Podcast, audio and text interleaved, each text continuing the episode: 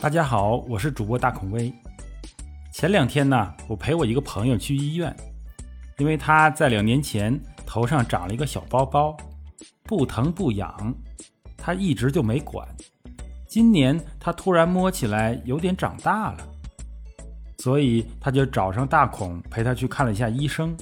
医生告诉他呀，这个是皮脂腺囊肿。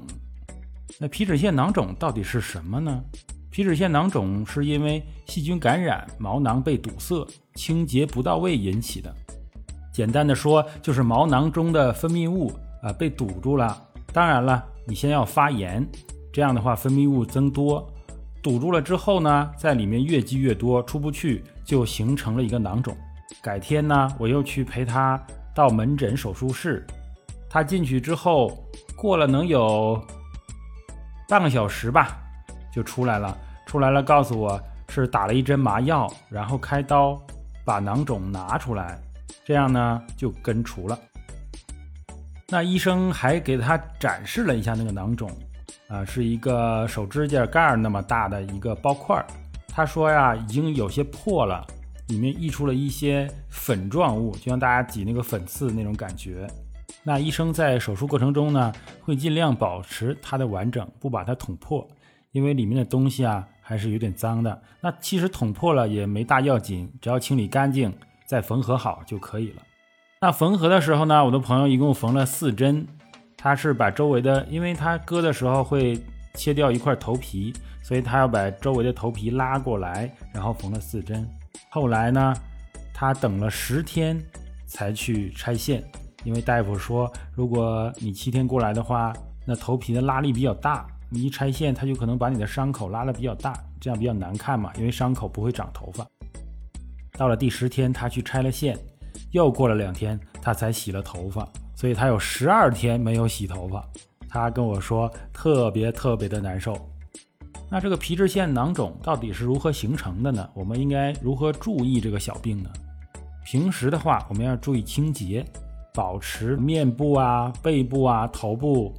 干净清爽，养成健康的生活习惯，请用洗面奶洗脸。当然了，因为我这个朋友他是油性皮肤，而且他头发特别厚啊，特别茂密，所以他的头发出油特别快。但是他跟我说，很多人告诉他不能每天洗头，因为洗发水里面有一些刺激性的物质。虽然他把油去得很干净，但是也刺激皮肤出更多的油。后来医生就告诉他，你要用一些温和的洗发水去洗头发，然后每天洗，就是那种洗完了之后你不觉得它洗的特别干的洗发水啊，那种洗发水每天洗就要好一点。其实还有很多医生会建议你不要喝酒啊，然后少吃油腻的东西啊。其实这些点呢很难去避免，大家如果要戒那些东西的话，会少生很多病。但是谁又会完全戒掉呢？大家生活中就是要享受生活的嘛，而且这个确实是因人而异。很多人说啊，那男生得的要多一点了嘛？其实很多女生也会，都是呢皮脂腺分泌旺盛的青年人。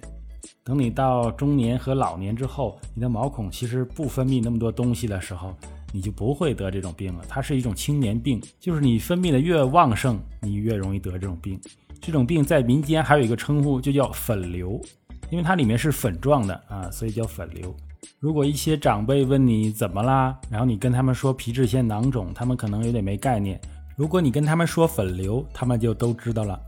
还有一点就是，不管是头痒还是背痒，都不要用指甲去抓，因为指甲它很脏，你这样抓的话很容易感染。一旦感染的话，它就有一定几率变成囊肿。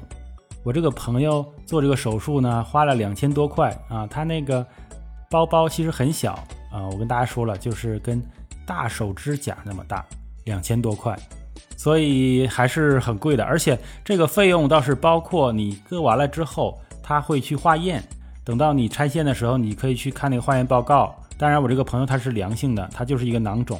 其实头发分泌的油脂，包括身体分泌的油脂呢，本身是对自己的一种保护。啊，让皮肤不那么干燥，但是这个油脂呢，容易招惹细菌和真菌，啊，容易变成一个滋生细菌的好环境。对于那些皮脂腺分泌旺盛的所谓的油性皮肤的朋友们呢，大家就是要注意清洁了。如果说身体上出现了不痛不痒的小包包，你要注意去观察它。如果很长一段时间它都没有消失，那你就应该去医院看一看了。因为囊肿这个东西，它会慢慢长大，当然也有长得比较快的。而且大孔告诉大家，这个手术的定价呢是根据这个包包的大小来定价的。如果你这个大的话，你就要多花钱了。所以朋友们，趁它还没有大，赶紧去看一看，确定它到底是什么。好，谢谢大家，这里是主播大孔威，咱们下次再见。